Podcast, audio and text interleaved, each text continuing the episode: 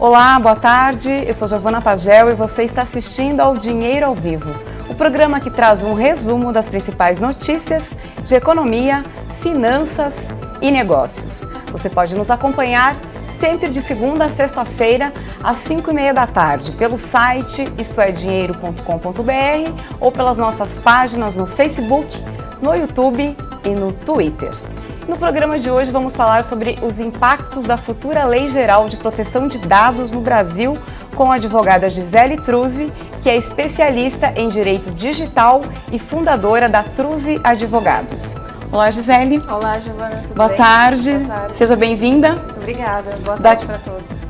É, daqui a pouquinho a gente conversa melhor. Tá ok. E contamos também, é claro, com a sua participação, você que está aí acompanhando a nossa transmissão.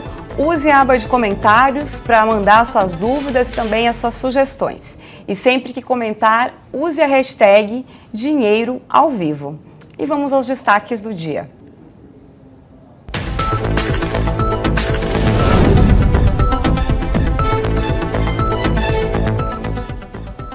Inadimplência atinge 61,8 milhões de consumidores em junho. Demanda por bens industriais cai 8,3% após greve dos caminhoneiros.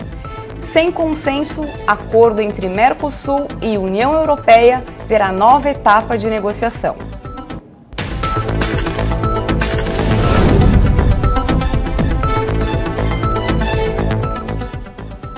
E a gente começa o nosso tradicional giro aqui de notícias e informações pelo mercado financeiro. O Ibovespa, que é o principal índice da Bolsa de Valores, fechou em alta de 0,16% aos 77.486 pontos. O dólar fechou em alta, uma alta leve de 0,09%, cotado a R$ 3,84 na venda. E o euro fechou em queda de 0,52%, cotado a R$ 4,46 na venda. O número de brasileiros inadimplentes no, eh, no país atingiu 61,8 milhões em junho, o maior desde 2006. O índice de inadimplência do consumidor cresceu 1,98% em junho, na comparação com o mesmo mês do ano passado.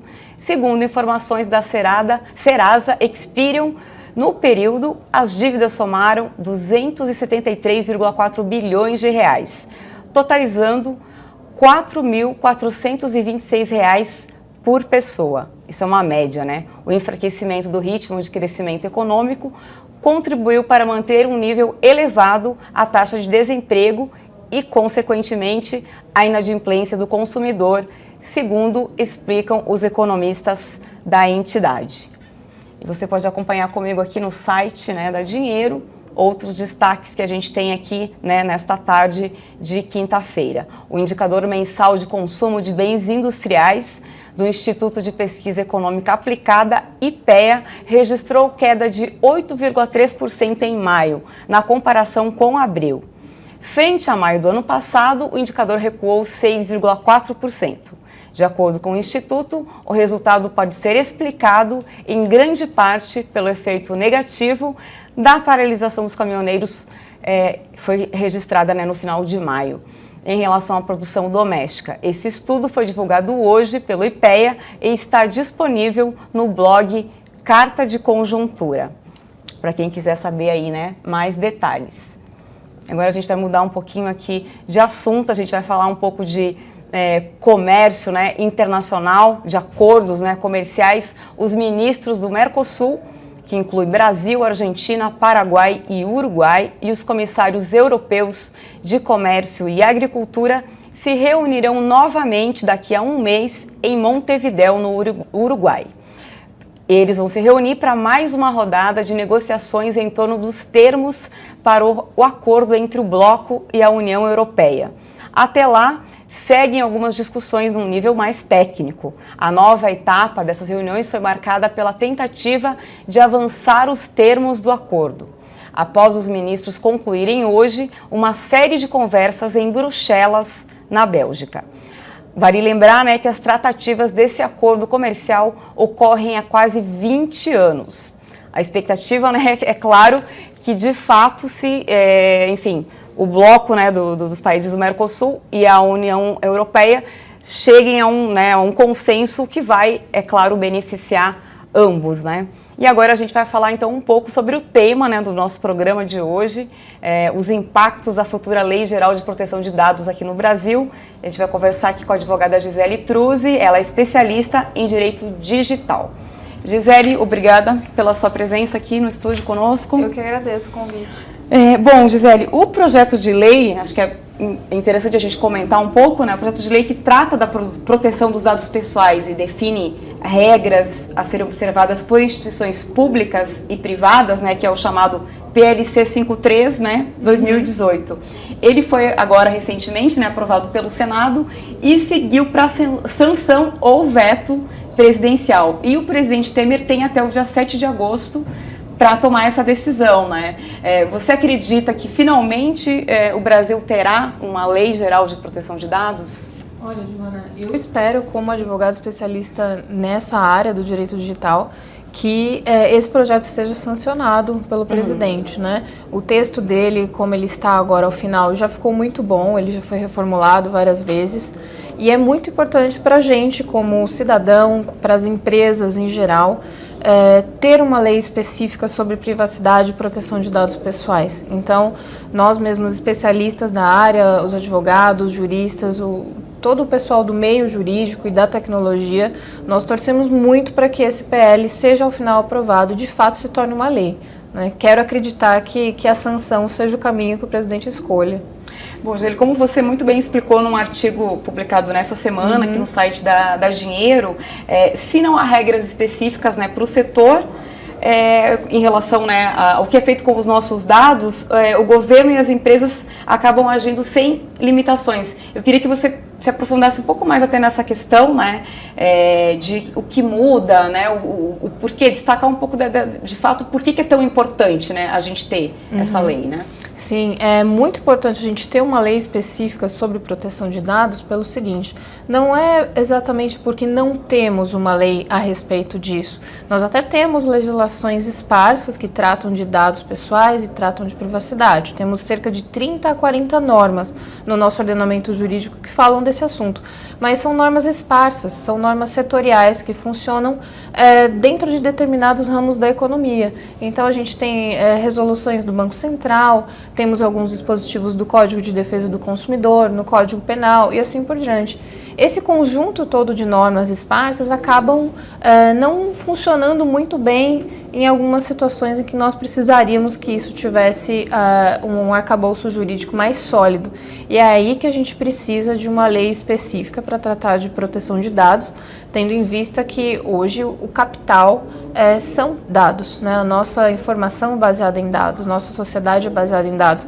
Então, é extremamente necessário e urgente uma lei a respeito disso para justamente colocar regras, é, unificar todo esse conjunto de normas que nós possuímos e conseguir conversar com todos os setores da economia. Né? Ela é uma, é uma lei que seria transversal, ela acaba afetando todos os setores da economia, tanto o público quanto o privado, tanto no ambiente online quanto no ambiente offline. Então, ela acaba uniformizando e padronizando essa relação uh, do cidadão com o ente público e também com as empresas privadas. E isso é essencial, porque nessa situação em que não temos legislação específica para tratar desse tema, o governo ou as empresas privadas podem fazer o que bem entenderem hum. com os nossos dados. Nós não temos limitações, né? Na ausência de uma regra uniforme e não ter regra, isso funciona muito mal no dia a dia. Nós não sabemos uh, quais são os limites uh, do governo e das empresas no uso dos nossos dados. E é essencial que nós tenhamos um, uma lei a respeito disso para justamente colocar essas limitações e para dar mais força uh, para o consumidor, para o usuário, para o internauta, para o cidadão uh, saber como é feito esse tratamento dos seus dados nas suas relações governamentais, comerciais, enfim, em qualquer campo em que ele ceda uh, algum dado pessoal ou que essa informação pessoal seja coletada.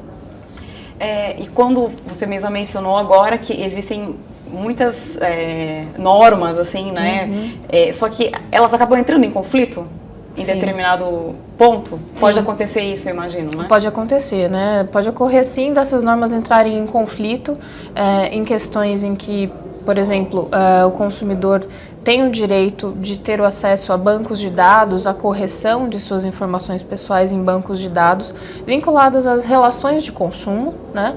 E que, no outro lado, numa situação em que envolva a instituição financeira, por exemplo, ele não consiga ter essa liberdade de saber é, quais dados dele mesmo estão sendo captados pela instituição financeira a qual ele é, é vinculado. É um exemplo, por questões de sigilo bancário. Uhum. Então, há pequenas situações no dia a dia que muitas vezes podem colocar essas normas em conflito, sim. E se você fosse destacar os principais é, é, objetivos e vantagens o que, que você elencaria, Gisele? Um dos principais uh, objetivos e vantagens dessa Lei Geral de Proteção de Dados é justamente unificar e normatizar de vez o nosso ordenamento jurídico sobre proteção de dados pessoais. Né? Enfim, aí todas as empresas e o governo terão que uh, obedecer a esse novo regramento. Né? Um segundo momento é dar o acesso ao cidadão, ao consumidor, ao usuário, internauta, é, sobre os seus próprios dados. Ele passa a ter o direito é, de saber quais dados seus aquela entidade possui e em que níveis, o que é feito com esses dados. Então ele tem um total é, livre-arbítrio livre dos seus dados, ele pode inclusive se opor ao tratamento de determinados dados, se opor a algum tipo de armazenamento desses dados. Tem que ter né? essa transparência. Tem que ter uma transparência. Então essa transparência também que é colocada pela lei, é, ela é essencial, é, é, uma, uma condição essencial para essa situação, é tornar essas relações comerciais governamentais muito mais transparentes do que elas são na realidade. Um, um outro ponto bem interessante dessa lei é a questão da portabilidade dos dados o usuário passa a ser, uh, além de, obviamente, o titular e detentor dos seus próprios dados, ele passa a ter o direito de portar esses dados para qualquer outro tipo de serviço ou plataforma, inclusive concorrente àquela plataforma onde ele uh, tem os seus dados atualmente. Então, seria como se eu pudesse uh, questionar uma determinada rede social ou plataforma, que eu tenho uh, um serviço ali vinculado, sobre quais dados meus estão ali armazenados e ter uma cópia desses dados e levar para a plataforma concorrente, permitindo a leitura, a operabilidade desses dados. Até porque esses dados têm valor. Exatamente. Né? Isso é muito bom, é muito importante, porque dá ao usuário uma liberdade muito maior na contratação dos serviços que ele queira. Uhum. E também isso permite a livre concorrência, né? a livre iniciativa, a questão da, do mercado, torna o mercado muito mais ágil e dinâmico, também favorece o desenvolvimento tecnológico. Então, esses são alguns dos pontos pontos que eu entendo como principais e inovadores nessa lei. É, se ela for sancionada, o que, que a gente, o que, que vem na sequência? Quanto tempo de fato para para que ela é, esteja sendo cumprida, enfim, é, posta em prática, uhum. digamos assim. Né? Se essa lei for sancionada, é, nós temos um prazo de 18 meses, né, após a aprovação pelo presidente Michel Temer, temos um prazo de adaptação de 18 meses, que é um período em que as empresas e os entes públicos terão para colocar a casa em ordem, uhum. né, e também os usuários para terem ciência dessa lei. Para se preparar, de Isso, fato. Isso, né? para se preparar. Um período de adaptação e preparação para que as entidades públicas e privadas estejam de acordo com essa legislação.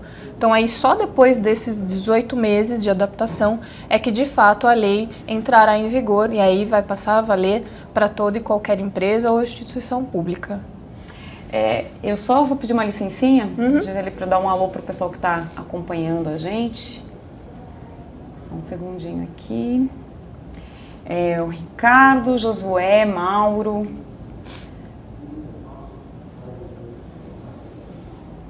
Pedro, Cleusa, mais um Josué aqui, ou dois recados do, do Josué, é, duas curtidas do Josué, o João, o Enio e o Sebastião. Gente, obrigada aí pela audiência de vocês, pela participação. Ninguém mandou nenhuma pergunta específica. Se quiser mandar ainda, você que está nos acompanhando rapidinho, esse é o momento para a Gisele responder aí para vocês.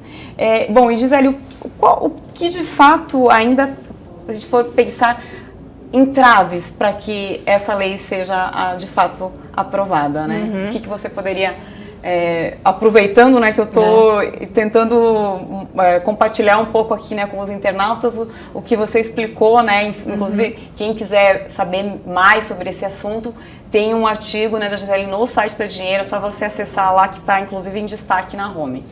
Bom, como os entraves à, à aplicabilidade dessa lei, né, a gente, entre os juristas ali, a gente consegue identificar dois, pelo menos, né? Um deles seria a, a questão do setor bancário. O setor bancário poderia ser um grande entrave para a aplicabilidade da, da Lei Geral de Proteção de Dados, pelo seguinte: os bancos têm muito interesse em aprovar aquela questão do cadastro positivo, né, o cadastro de bons pagadores.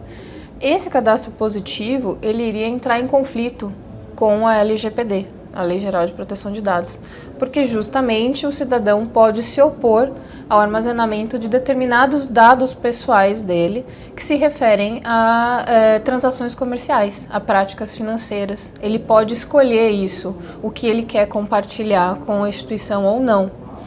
E é, aos bancos ter essa, essa diferença na liberdade de, de escolha dos dados do cidadão, dos dados do correntista. Hum uh, acaba atravancando a lei do cadastro positivo. Então, seria como dizer, em, em, linhas gerais, em que a LGPD ela entra em conflito com a lei de, o PL de cadastro positivo, porque justamente o PL em relação ao cadastro positivo, ele coloca um conflito muito grande. Ele vai tirar do consumidor, do cidadão, a liberdade que a Lei Geral de Proteção de Dados está dando. Então, Entendi. os bancos passam a ter maior poder sobre os dados pessoais desse correntista do que ele mesmo. Uhum. Então, entre a Lei Geral de Proteção de Dados e o cadastro positivo, a lei ela acaba sendo superior. Né? Então, ela se contrapõe ao cadastro positivo que os bancos tanto querem aprovar. Então, o setor bancário seria um, um grande entrave, é visto como um grande entrave nessa questão. Uh, e a outra situação seria a criação de uma agência, uma autoridade, melhor dizendo, uma autoridade nacional de proteção de dados, que é uma das determinações que uh, essa lei coloca. Né? É necessária a criação de uma autoridade nacional de proteção de dados nos moldes de uma agência reguladora, como exemplo a Anatel, a ANAC, uhum. né? ou nos moldes de um órgão fiscalizador, como o CAD, por exemplo. É, essa autoridade ela tem que ser independente, autônoma, justamente porque ela é um, um ente fiscalizador. Ela, inclusive, vai ter uh, o poder de fiscalizar não só uh, as empresas privadas, mas também os próprios órgãos e departamentos do governo. E sendo um projeto de lei que originou na Câmara, a Câmara, por questões uh, óbvias né, e burocráticas, não pode criar essa autoridade nacional de proteção de dados deveria quem é, ter o, o, poder de criar seria o próprio executivo, né, a Casa Civil, o presidente Temer. E aí, como fica essa questão? Como que o governo vai criar uma autoridade que vai fiscalizar o próprio governo? Então a gente começa a ter entraves nisso. Hum. Aí, é, estudando um pouco mais a fundo a matéria, nós vemos que uma das instituições que tem interesse em se criar, em, em, ter essa autoridade vinculada a si, seria o GSI, que é o Gabinete de Segurança da Informação do Planalto, né? É, que tem vinculações com a ABIN, né? Agência Brasileira de Sim. Inteligência. E aí começam alguns debates sobre, então, é, quem fiscaliza o governo? A gente começa a não ter essa independência, então corre-se o risco de ter essa autoridade criada é, por um departamento, por um setor do governo vinculado ao próprio governo. Então ela não tem a autonomia, não tem autonomia. que deveria ter. E aí os nossos dados não terão é, toda a fiscalização imparcial que tem que ter nesse tipo de processo. Então já teria um vício ali é, dentro dessa criação da Autoridade Nacional de Proteção de Dados. Então, uh, a criação dessa autoridade de proteção de dados pelo próprio governo é um risco que se corre. Né? Então a gente. Mas isso já está definido ou ainda está em, em debate? Ainda que vai não. acontecer? Ainda não há definição, uhum. ainda está em debate. Uh, a gente vai ter uma ideia do que vai ocorrer é, com o despacho que o presidente Michel Temer der aí a partir do dia 7. Vamos ver como ele vai lidar com isso.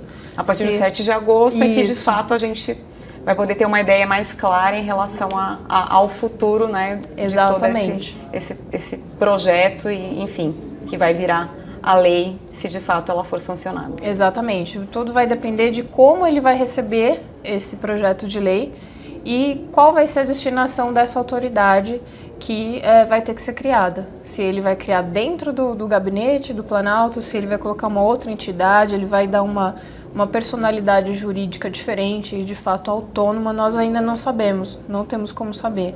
Só aí depois do recebimento dele é, em relação a esse projeto, né, depois do dia 7. Com certeza a gente fica acompanhando então, Gisele, Com certeza, e esperamos voltar né, a conversar sobre isso. Só para encerrar, eu queria uhum. que você, se possível, desse uma dica até para quem está nos acompanhando, uhum. é, pensando assim, que cuidados as pessoas devem ter com o, os seus dados, alguma coisa que as pessoas já possam fazer independente de existir um, uma lei ou não, porque às vezes as pessoas esquecem, né, que elas não podem compartilhar em qualquer site ou mesmo por e-mail, WhatsApp tem determinadas informações que é interessante você manter de fato um pouco mais seguras, né? Uhum, sim. É, um, uma dica essencial é sempre desconfiar da plataforma que você está utilizando, né? Não há nada 100% seguro em termos de tecnologia. Então sempre tenha um, um pé atrás quando qualquer plataforma disser que garante segurança 100%, principalmente em se tratando de serviços gratuitos, em que obviamente a moeda são os seus dados né? É, então, prestar atenção na, nas informações que você preenche para realizar um cadastro, seja de uma compra online, seja de um perfil numa rede social, é ser o mais restritivo possível em relação a esse preenchimento de dados. Se é, questionar se aqueles dados que o site, a plataforma está te solicitando são de fato essenciais àquela finalidade para a qual você está utilizando. Né? Então, numa compra online, não há necessidade de você especificar tipo sanguíneo, um exemplo, né? o nome dos seus pais. Né? Você precisa de dados financeiros e um endereço de entrega na mercadoria. E pronto. Né? E pronto. E há sites que, obviamente, têm interesse em obter o maior número de dados possíveis e informações sensíveis sobre seus usuários. E eles começam a te pedir muita informação. E muitas vezes as pessoas vão preenchendo esses dados. E, e, isso a gente não tem ideia onde vai parar, com quem isso é compartilhado, né? para que empresas esses dados estão sendo circulados ali. Ou muitas vezes até vendidos. Até né? vendidos. Né? Então tomar muito cuidado nesse preenchimento voluntário de dados e questionar mesmo essa finalidade. Se é, aquele dado que você está fornecendo de fato é essencial para aquela, aquela situação. Tá ótimo. Gisele, agradeço muito a sua presença aqui. Eu que agradeço o convite. Obrigada e espero né, revê-la em breve para a gente falar um pouco mais sobre esse assunto e esperamos que com notícias boas, né? Ah, também. Espero que a gente possa voltar de novo a esse tema para falar que a lei foi sancionada. Eu também. Obrigada, viu? Obrigada, Giovana. Bom, e agora a gente vai saber quais são os indicadores econômicos em destaque amanhã, sexta-feira, dia 20 de julho.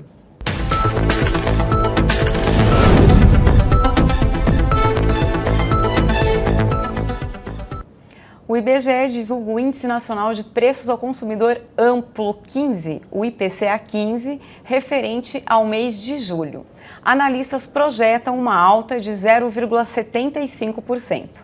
E não esqueça de acompanhar também a programação da TV Dinheiro direto dos estúdios da B3. Você pode acompanhar sempre programas sobre economia, negócios e também dicas de investimentos. Se inscreve lá no nosso canal no YouTube, aciona a notificação que assim você será avisado todas as vezes, que um vídeo novo for publicado.